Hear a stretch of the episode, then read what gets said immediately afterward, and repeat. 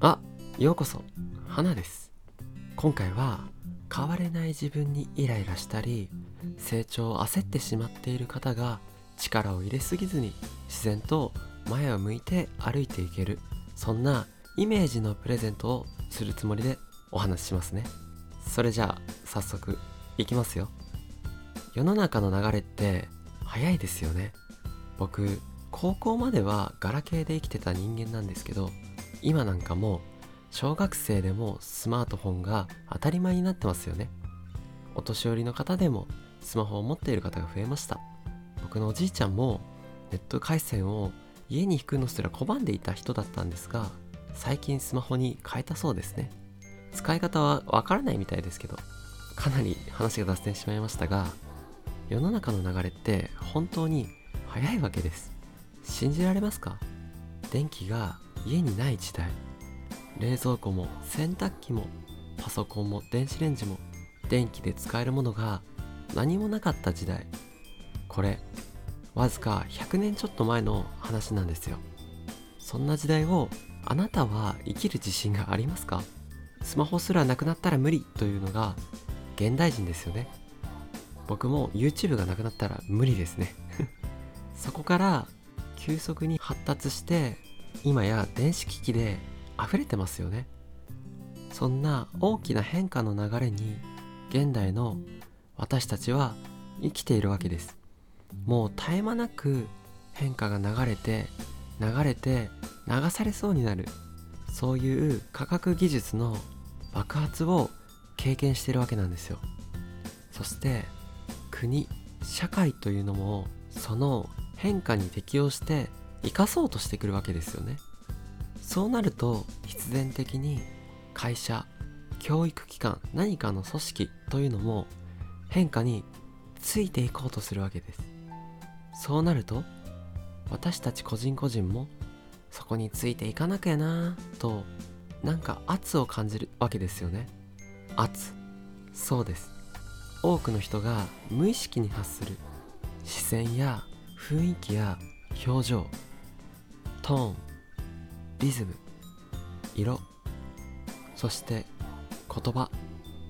空気にも圧力があるみたいに社会にも目には見えづらいけど圧力があったりしますよね。だけどその圧力にただ飲まれて焦って自分を追い詰めていたらキリがないんです。むしろそのことで進化から遠ざかってしまう場合の方が多いわけですね。圧力に包まれて囲まれて胸にストレスの渦を抱えて焦って焦って自分を引っ張っていたらそりゃ新しい気づきだったり変化の兆しだったりそういう光が目に入ってこなくなる。明るい気持ちになれるわけないし幸せを全力で感じることもできない。そしてそれが普通だと思ってしまう。忙しいのが当たり前で不安なのが当たり前で焦っているのが普通。幸せは稀有なものだし贅沢みたいなものだ。そんな考えやイメージがこびりついてしまう。そして社会を覆う壁にもそんな雰囲気や色や思考の痕跡がこびりついてしまう。それってすごく生きづらいですよね。実際今の日本はそういうところもあるんですよね。だから今回どうしても伝えたいことがあるのですがいいですか？よく聞いてくださいね。少しずつでいいんですよ。あなたは少しずつ前に進むことが前に進むことだけを考えていたらそれでいいんです。きっとあなたは自分でそう思うことができないから思ったとしてもすぐに焦っちゃうから僕が代わりに伝えます。少しずつでもちょっぴりでも変わるためにつながる行動考えイメージができればそれでいいんですね。毎日のその少しを大切にしてみてください。そうやって少しずつの毎日を生きてみてください。急激にというのは尖っているしエネルギーが強いんですよ。だからあなたには合ってないかもしれないんですね。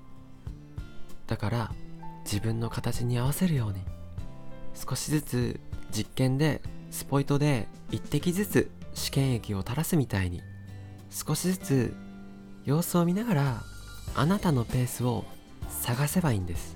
その時に他人のペースに合わせられなくてもそれはあなたが悪いわけじゃなくて相性が良くないだけなんです。だから自分の方を自分の方だけを責めないであげてくださいね。ちょっとずつでいいんですよ。もう一度言いますよ。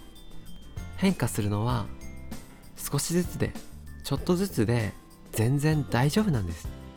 それでいいんですよ。それでは最後まで見てくださりありがとうございました。